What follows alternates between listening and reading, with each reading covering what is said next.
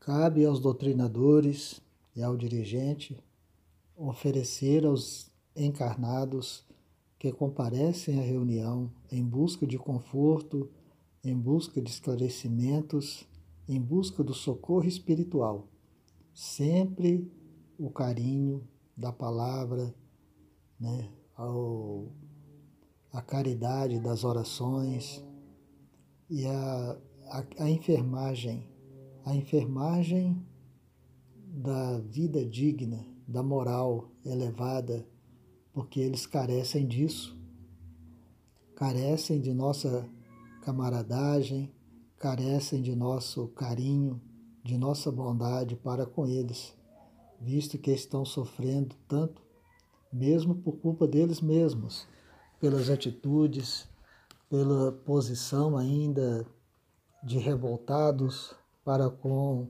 as circunstâncias em que se encontram.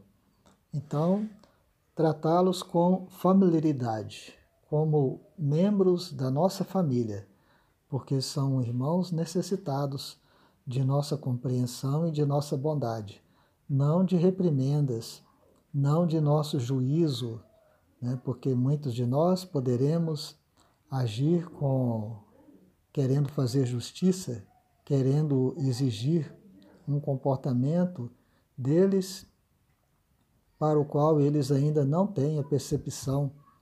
Então, guardemos o nosso coração isento de qualquer censura e de qualquer juízo contrário à misericórdia e à bondade divina. Então, a palavra dirigida aos irmãos infelizes deve ser digna, envolvida no carinho fraternal, na bondade, mas também com a energia mas a energia dosada com doçura e com bondade, detendo apenas no assunto, na ideia central que o irmão traz, no problema central das fixações mentais dele, dele ou dela. Existem muitos dirigentes que fazem um volteio enorme e se perdem nas suas palavras e não alcançam o objetivo que é o acolhimento.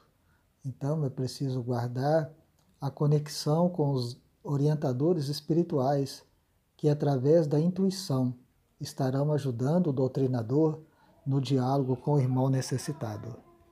Então, para ensinar verdadeiramente, para trazer verdadeiramente os esclarecimentos de que o irmão necessita, é preciso saber falar.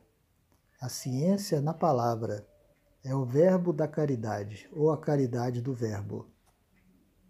E é preciso ainda perceber que a, a, a amargura, o ódio, a tristeza, o desânimo, né, é a polêmica, nenhuma dessas coisas podem facilitar o entendimento. Nenhuma dessas coisas, a ironia, o deboche, né, a crítica, a censura, nada disso facilita o acolhimento dos irmãos necessitados a palavra deve estar envolvida na gentileza e na bondade. Nada de azedia, nada de desespero, nada de amargura. É a bondade e a serenidade. São os ingredientes que, junto do Evangelho de Jesus, poderão esclarecer, confortar e orientar o irmão ou irmã necessitados que comparecem ao grupo em busca de socorro.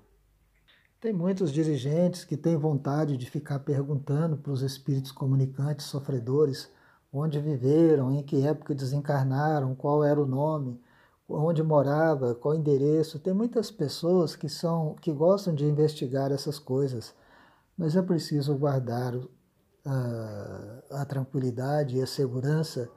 O instrutor Alexandre, o instrutor Alexandre nos ensina que esse diálogo com os irmãos perturbados, um minuto de diálogo com eles, eh, sem orientação do Evangelho, pode representar, pode causar um século de atraso moral.